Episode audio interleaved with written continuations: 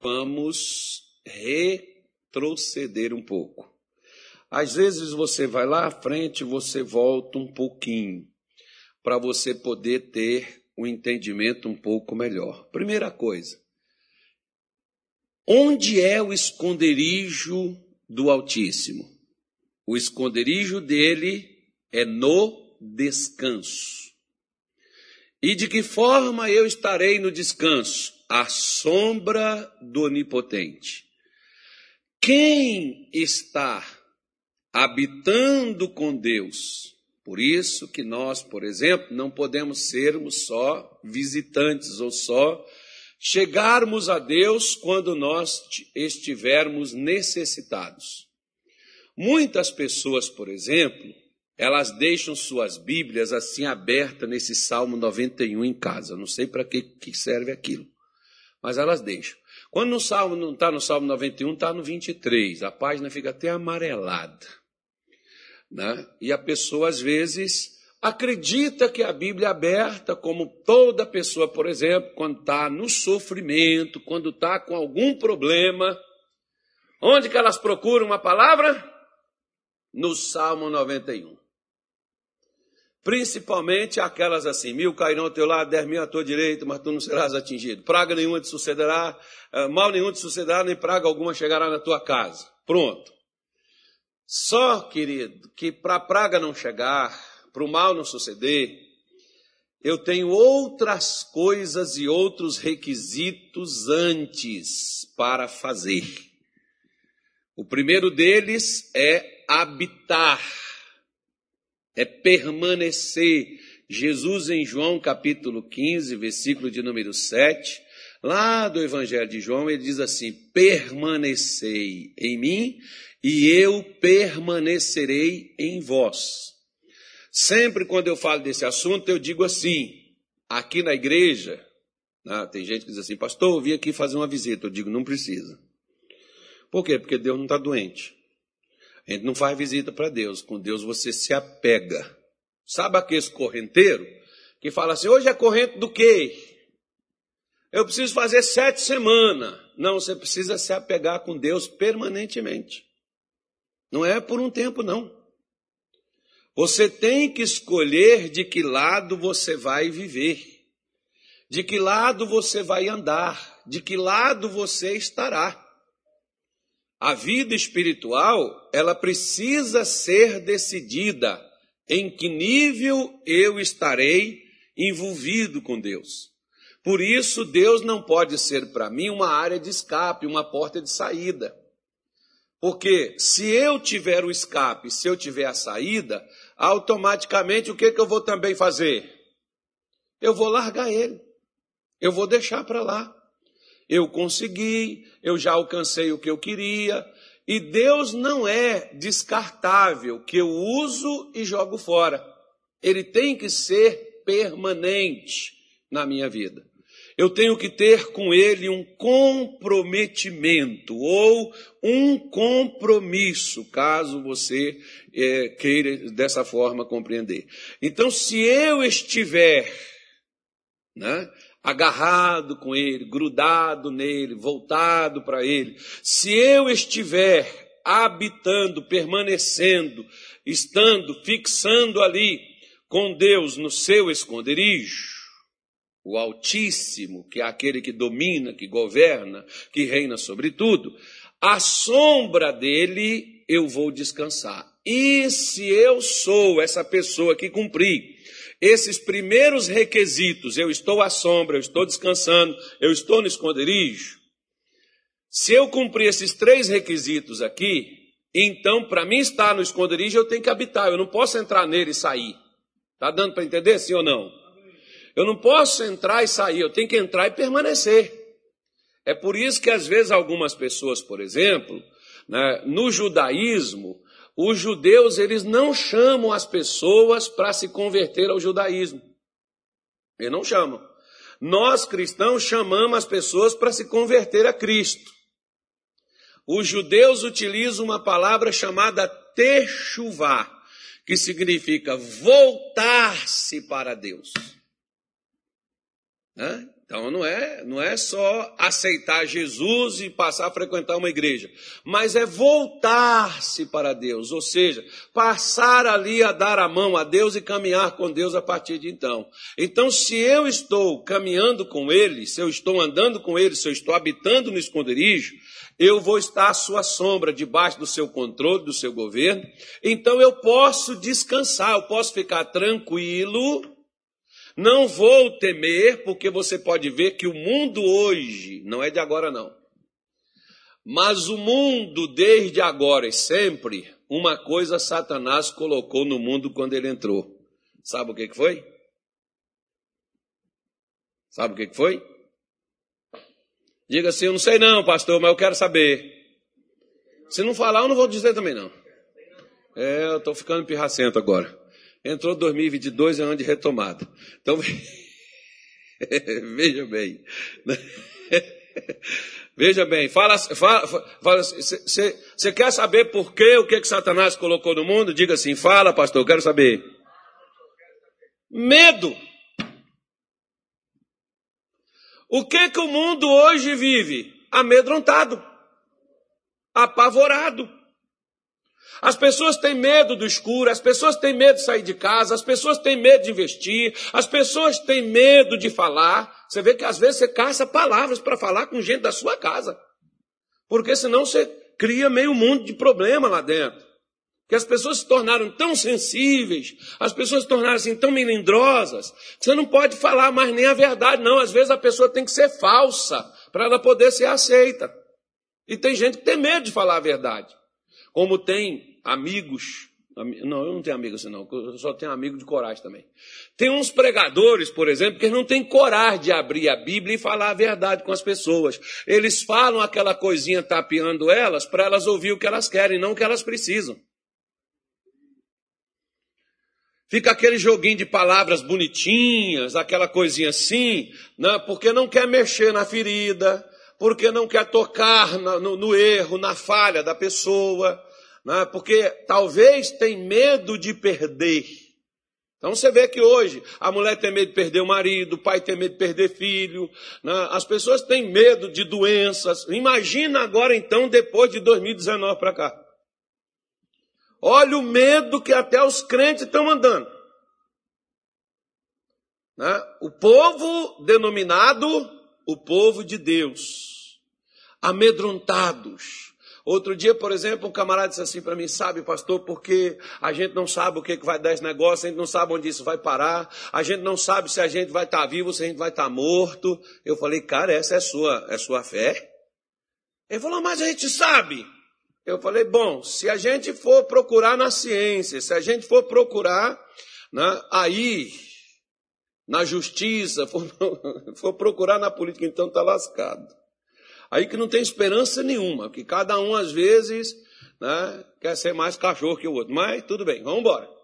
Né? Agora, se você for procurar na fé, é onde você vai encontrar descanso. Se você está no esconderijo, na sombra, você descansa. E se você está no descanso, você dirá, não acerca dos seus medos, das suas dúvidas, das suas inseguranças, dos seus traumas, da sua dor e de seus problemas. Você pode ver, por exemplo, que aquelas pessoas que gostam de pinchar a parede, muros, escrever assim, ó, elas querem às vezes expressar o que elas sentem. Algumas sentem revolta e escrevem lá. As pessoas, né, depois então que criaram esse tal do Facebook, nossa, como as pessoas escrevem coisas naquilo que elas estão sentindo. Você vê que tem até um bonequinho já pré-fabricado, prontinho. Fulano se sentindo triste. Se sentindo, aí põe aquela carinha lá, se sentindo raiva, aquele troço, exemplo, aquele capetinho manifestado. Né? Aí o outro, assim, com aquele bonequinho, quando a pessoa está se sentindo alegre, se sentindo alegre. Né? Ou seja, nós passamos, passamos a viver por causa do que sentimos. Se o que eu estou sentindo é bom, então eu expresso os meus sentimentos. Só que olha para cá. Repita assim comigo: fé não é sentimento. É confiar ou não confiar em Deus. Você pode ver que o mundo, por exemplo, quando eu falo mundo, eu falo Satanás e as pessoas que por ele são geridas. O que que o mundo hoje quer fazer de todas as formas, de todas as maneiras? Impedir que você confie em Deus. A Bíblia é um livro ultrapassado, é o que alguns dizem. Recalcado, né? é os terraplanistas e outras coisas mais. Vão por aí afora, as acusações correm. Né? Esse povo doido, pois é. De quê? Arcaico. Isso aí é lá quando não tinha essas coisas que nós temos hoje. Hoje nós temos a tecnologia, hoje nós temos o avanço, nós temos o crescimento, nós não precisamos mais disso. E engraçado que com todas as tecnologias, avanço, ciência que nós temos, os homens estão mais doidos que antes. Estão mais perturbados, não tem paz, tomam remédio, tomam. Não, não sei nem como é que chama aquele, como é que chama aquele remédio que as pessoas tomam que está ficando doido. Eu esqueci como é que é. Tem um, tem um nome científico para isso. Estava até aqui na minha cabeça, mas desapareceu. Não, não é Revotril, não. É, é, um outro nome. É o nome, é o nome do bicho, do, do troço lá. Esqueci. Ah, deixa pra lá. Vou perguntar ao Google. É, é, né? Como é que é, Jesus? Fala, Vitória. Você não sabe o que eu estou falando, né? Mas é isso mesmo que você pensou. É, tá, esqueci. Ah, deixa para lá. Então, quando as pessoas, por exemplo, mesmo usando tranquilizantes ter, fortes, elas ainda não se sentem tranquilas. Morando em condomínios fechados, cercados, cercas elétricas, cão de guarda, guarda armada, mesmo assim as pessoas não se sentem seguras. Sai na rua, no carro, meu Deus, pode ser assaltado, roubado qualquer hora, Jesus. As pessoas saem olhando uma para trás. Hoje, por exemplo, a menina estava aqui falando, e eu disse assim para ela: Você era eu em 1992. Porque eu tinha síndrome do pânico, eu tinha medo do escuro, eu tinha medo da minha. Da, da... Eu ouvia a voz, eu ouvia a voz. Eu esqueci até de perguntar ela se ela ouvia a voz, porque o resto, tudo que eu perguntei para ela, ela ouvia.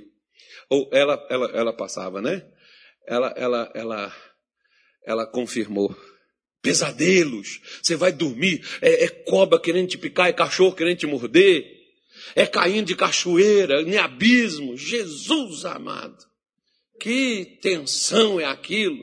Você nem dorme, você, do, você dorme, mas não descansa. Você acorda no outro dia cansado, porque de noite você estava correndo de bicho atrás de você.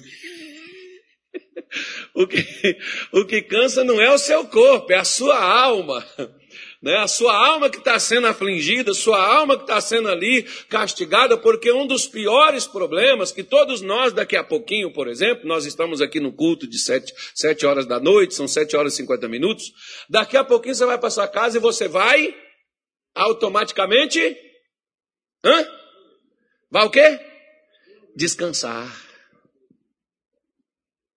Você vai chegar lá, toma seu banho, deita na sua cama e diz, agora eu vou descansar. Será? Você dorme toda e amanhã você acorda? Não, diga, diga assim, eu não. Ah, quem não veio hoje corre o perigo. Não. Você não vai, você vai dormir. E quem está assistindo a partir de agora também não vai ter problema não. Mas quem não assistir, irmão, vai ter problema até assistir. Então, é pressão, hein? Então, então você veja bem, por exemplo, o que que está cansando a pessoa? É a alma. Lembra daquela canção? Alma cansada, não desespere, espera em Deus. Espera em Deus, que Ele vem te socorrer. Pastor Antônio não canta isso mais, não, ele só canta aquela coisa brega. Aí, o pastor, vou trazer o pastor Josias aqui, vou chamar ele, convidar ele, vai lá, pastor Josias, lá no Mato Grosso. Ele já veio aqui, não já? Já vi aqui na reunião dos homens, me falaram. Então eu vou trazer de novo, chamar ele. Vem lá, pastor, vamos lá cantar alma cansada. O pastor Josias que gosta da alma cansada. Né? Porque ele gosta de ver as pessoas descansadas. Né? Mas às vezes as pessoas estão cansadas demais. Aí quando você ou eu atingimos este ponto, este lugar de repouso, de descanso, você vai dizer de Deus não é o que você sente, não é o que você vê, não é o que você passa, mas o que Deus ele é para você. Não, entendeu não? Eu repito. Quer ver? Se eu estou cansado, eu vou dizer o quê? Estou cansado. Estou ferrado. Estou perdido, estou lascado, estou no mato sem cachorro. A coisa está preta para o meu lado, o negócio vai ficar feio. Estou num beco sem saída. Estou num caminho sem volta. Já era. Estou perdido. Estou ferrado. Não é assim que as pessoas falam? Porque quando as pessoas falam assim, elas estão falando de si mesmas. Preste atenção no que eu vou te dizer. Eu não preciso falar com você dos seus problemas. Você, melhor do que qualquer pessoa, sabe dos seus males. Eu só preciso falar com você de como sair daí. Porque os problemas você sabe. Se eu perguntar aqui, qualquer um aqui pôr o microfone na boca, você fala seus problemas agora. Mas se você habita, se você está na sombra, se você está descansando em Deus, você não vai falar de você, você vai falar do que Deus é e do que Deus representa para você. Não é o que você sente, não é o que você passa, não é o que você vê. Isso é a linguagem da fé, irmão. A fé fala o que está escrito. A incredulidade fala de sentimentos. A incredulidade fala daquilo que você vê. A fé chama o que não existe como se já existisse. Por isso é que o salmista está dizendo: se você está habitando com Deus, se você está à sombra de Deus, se você está descansando em Deus, então você dirá ao Senhor. Há uma tradução, deixa eu ver qual é ela aqui, acho que é, acho que é, acho que é a corrigida. Esse aqui fala assim: direi do Senhor.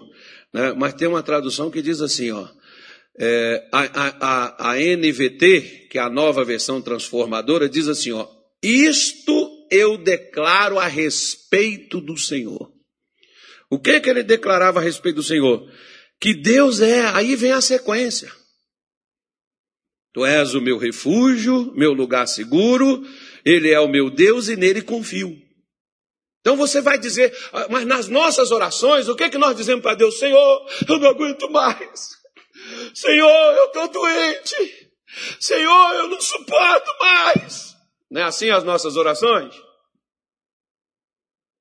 Diga assim, eu orava assim, agora a partir de hoje eu estou mudando. Nós não falamos a, a declaração, você já prestou atenção na declaração que você anda fazendo?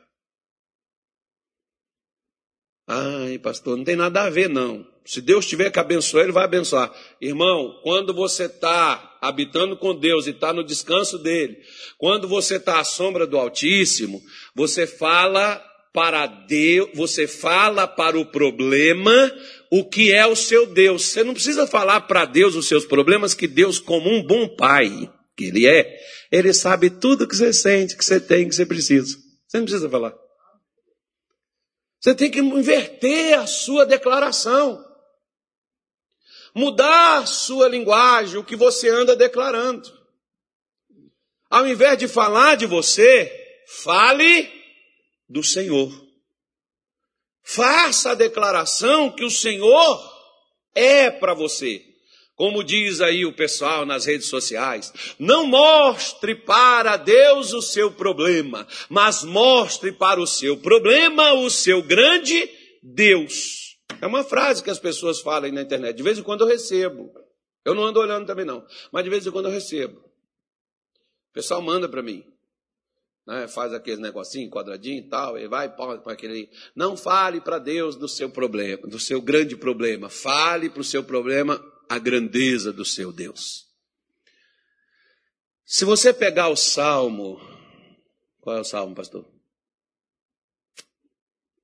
Lascou. Salmo cento e quanto Jesus? Me lembra aí, Senhor, que o Senhor agora fez uma confusão aqui agora uma bagunça, que é muito salmo na cabeça. Eu acho que é o Salmo 106. Deixa eu conferir aqui. Porque o salmista diz assim, quer ver? Salmo 106, vou pegar aqui, pronto, estamos chegando, né?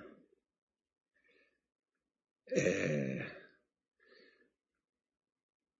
o, o 106, ele diz assim, ó, nossos pais, versículo 7, nossos pais não atentaram para as tuas maravilhas no Egito e não se lembraram das multidão de suas misericórdias, antes foram rebeldes junto ao mar, sim, ao mar vermelho. Não obstante, ele o salvou por amor de seu nome, para fazer conhecido o seu poder. Repreendeu o mar vermelho, e esse secou. Fez-o caminhar pelos abismos como pelo deserto. Livrou-os da mão daqueles que o aborreciam. O salmista vai só declarando o que é que Deus fez. No Salmo 107, se não me falha a memória, aí ele começa dizendo: Louvai ao Senhor porque Ele é bom, porque Sua benignidade é para sempre. Aí ele manda lembrar dos feitos, daquilo que Deus realizou. Louve o Senhor pela Sua bondade. Louve a Deus por isso, louve a Deus por aquilo. Traz à sua memória o que, que Deus Ele é, o que, que Deus Ele faz. Mas nós geralmente, apavorados, nós, na nossa insegurança, nós, nas nossas angústias, não aguento mais. Se Deus não me socorrer, pastor, se Deus não abrir a porta, eu não sei o que vai ser de mim. Pastor, ore por mim, vai lá em casa, unge, põe azeite, põe sal grosso, põe farinha, põe rapadura, põe sal, desde que resolva, pronto. Então preste atenção, eu vou repetir de novo. Se você confia no Senhor, Fale do que você confia, não do que você sente. O que Deus ele é para você? O salmista diz: Ele é o meu refúgio. Pode lá no versículo 2, pastor, 91, 2. Ele é o meu refúgio. Ele é o meu Deus, é o meu refúgio, a minha fortaleza. Você não tem mais forças Onde é que eu encontro forças? Eu encontro a força de Deus. Por isso, deixa eu te falar uma coisa. Que todo mundo conhece e pouca gente às vezes entende. Então presta atenção que eu vou falar só uma vez. Mas vai ficar gravado aí, fica para sempre.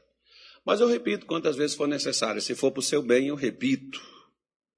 Então, a, a, a Paulo diz em Filipenses 4,13, ele diz assim: Posso o quê? Hum? Hã? Em quem? Em quem? Interessante que Paulo está dizendo assim, ó, não é Deus não, sou eu. Mas eu só posso porque Ele me dá força. O que, que Deus é para você? Um amuleto? Um amuleto não dá força para ninguém. O que, que Deus é para você? Deus é força para a sua vida. Ele não é uma energia cósmica que você sente. Não. Ele é o poder que te faz ter força de largar o vício, soltar a mão de Satanás e caminhar com Deus. Ele é o poder de Deus salva, que te liberta, que te cura. Ele é presente, ele é real. Ele não é algo imaginário, o amigo imaginário que não existe. Ele é verdadeiro. Mas quando que ele se torna isso para mim? Quando eu passo a declarar o que ele é, não o que eu sinto. Se você anda declarando o que você é, Deus nunca será para você o que ele deveria ser. Eu me lembro, por exemplo, de 2000, 2002, no mês de novembro, eu caí, abri uma, o meu osso da tíbia, abriu desse tanto assim. Por aqui, uns 7 centímetros ou mais. Quase uns 10. Abriu e o médico disse que eu tinha que colocar uma botinha que eu tinha que ficar com ela dois meses, e que eu não podia pôr o pé no chão, que aquele negócio podia abrir, aí era parafuso, e parafuso ia ter mais tempo. E eu falei, doutor, eu tenho que fazer os cultos lá na igreja, que eu sou pastor. Ele falou assim: você então pega uma cadeira, né, fazer, o missionário pegou uma mesa aí e tal. Você então pega uma cadeira. Me ajuda aqui, pastor. Faz ao menos alguma coisa para Jesus aqui. Não, faz para mim mesmo, pega outra. Você pega uma cadeira, ele pegou lá no, no escritório dele, pega uma cadeira, senta na cadeira, pega outra e põe ali. Aí você pega e põe a perna em cima. E eu falei assim, só sabe o que, que eu prego na minha igreja? Ele falou assim, não, na, na Bíblia não. É, mas na Bíblia diz que a gente pega cura que Deus cura.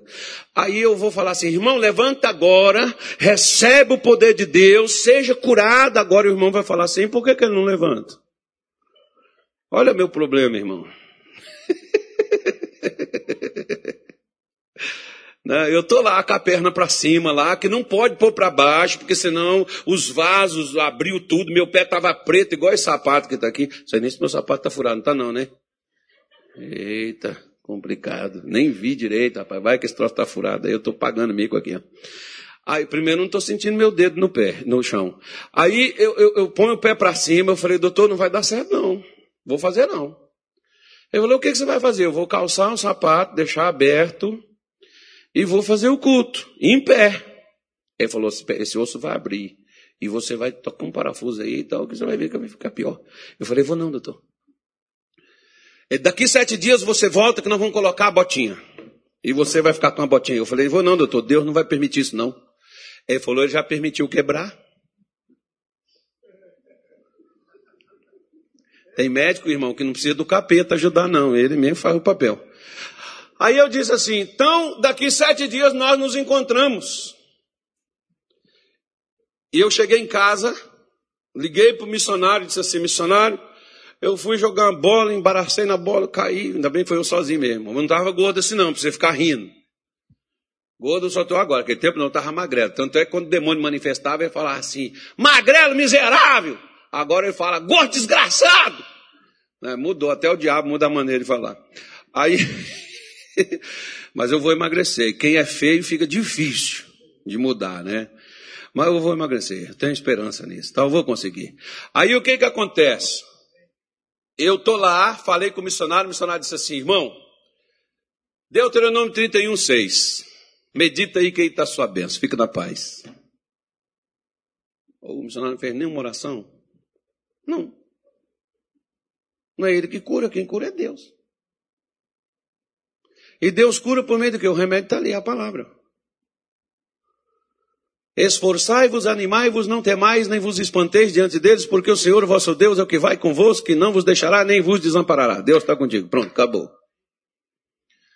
Falei, ah, então já que Deus está comigo, já que é para me esforçar, então chamei minha mulher e disse assim, minha filha, vem cá. Desenrola essa parafernália tudinha que o doutor botou aqui. Que ele enfaixou tudo enrolou umas ataduras aí e tal, botou um esparadrapo. Ela falou: Você tem certeza? Eu falei: Absoluta. Você vai conseguir? Sabe o que, que eu fiz? Olha aqui, ó. Salmo 27, versículo 1, ó. Fala quase a mesma coisa do 91, porque Davi pegou as duas coisas, ó. Salmo 27, versículo 1. 1, isso. O Senhor é o que? A minha luz. A minha, a quem o Senhor é o que? A força da minha vida. Senhor, eu vou caminhar. Aí quando eu pus o pé no chão, o, o, o médico vinha e dizia, vá abrir, é parafuso. Deus dizia, eu sou sua força. O médico dizia, vai abrir parafuso. Deus dizia, eu sou sua força. Então eu fazia isso, escorando na parede, eu fui. Primeiro dia eu andei assim, segundo dia eu não fui para a igreja também não. Terceiro dia, aí eu comecei a andar assim. De vez em quando dava uma puxadinha. Aí quarto dia, quinto dia, sexto dia, sétimo dia, eu estava sem nada, caminhando como estou aqui no dia de hoje. Qual é o pé que abre e que fecha em sete dias?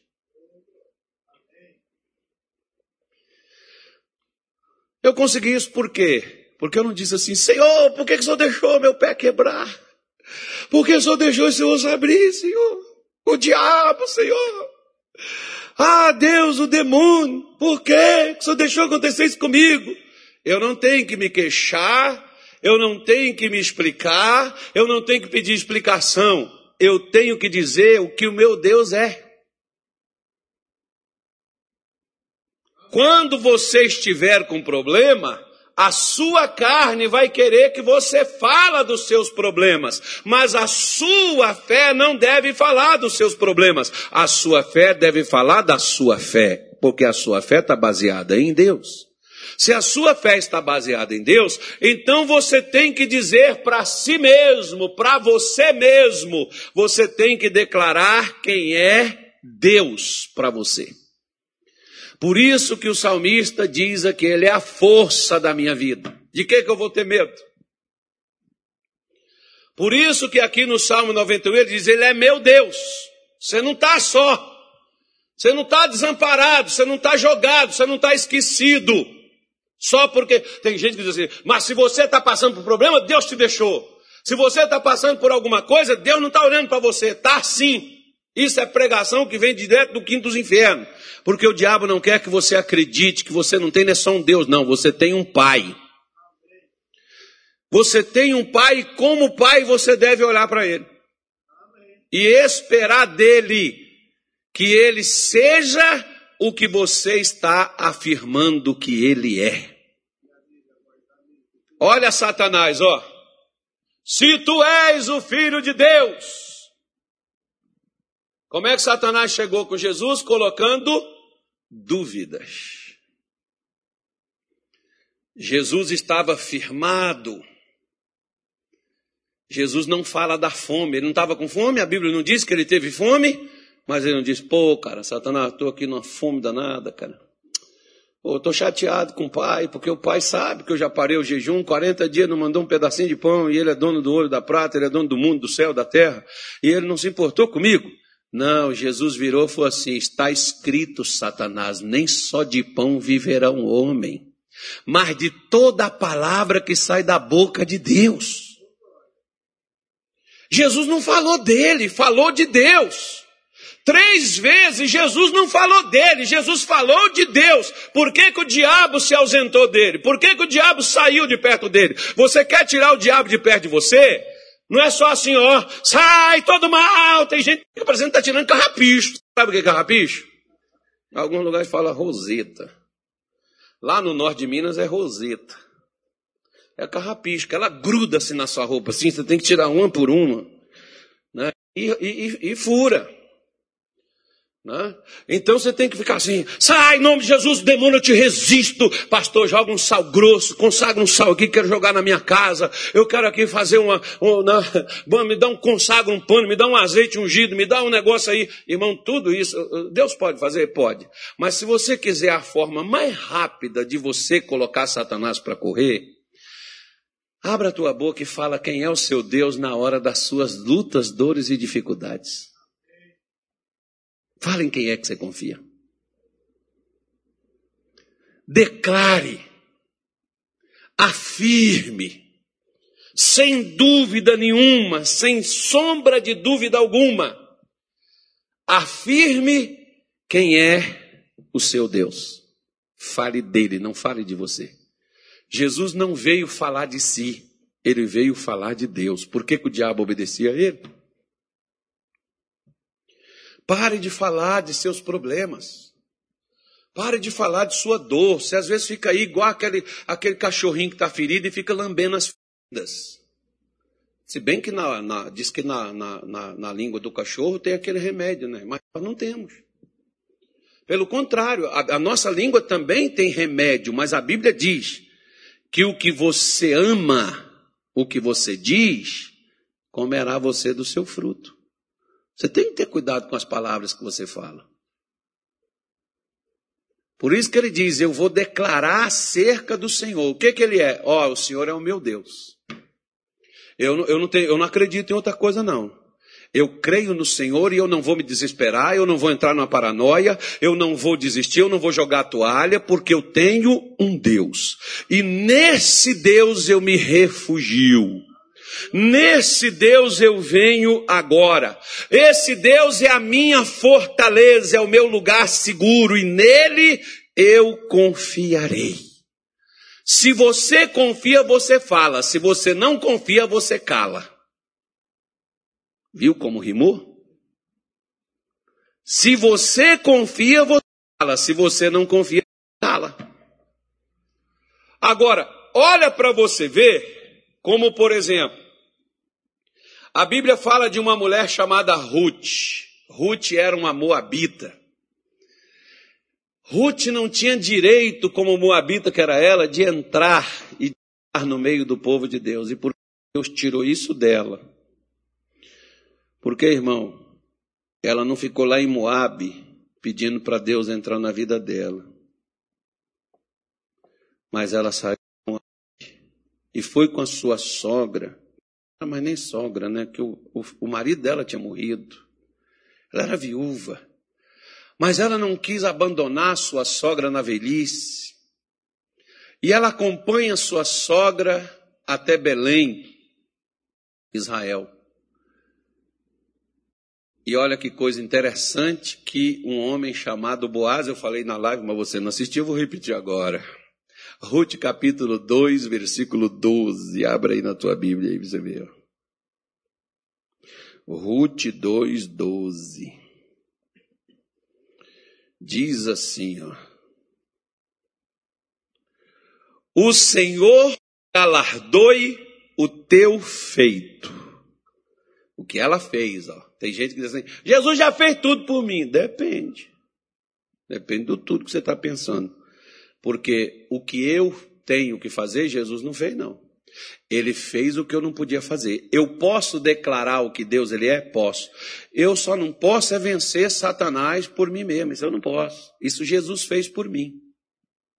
Então o que eu tenho que fazer é só declarar isso. Ele diz assim: que o Senhor galardoe. Galardoar é recompensar. Que Deus recompense você. Você já, alguma vez você já fez um bem para alguém a pessoa falou assim.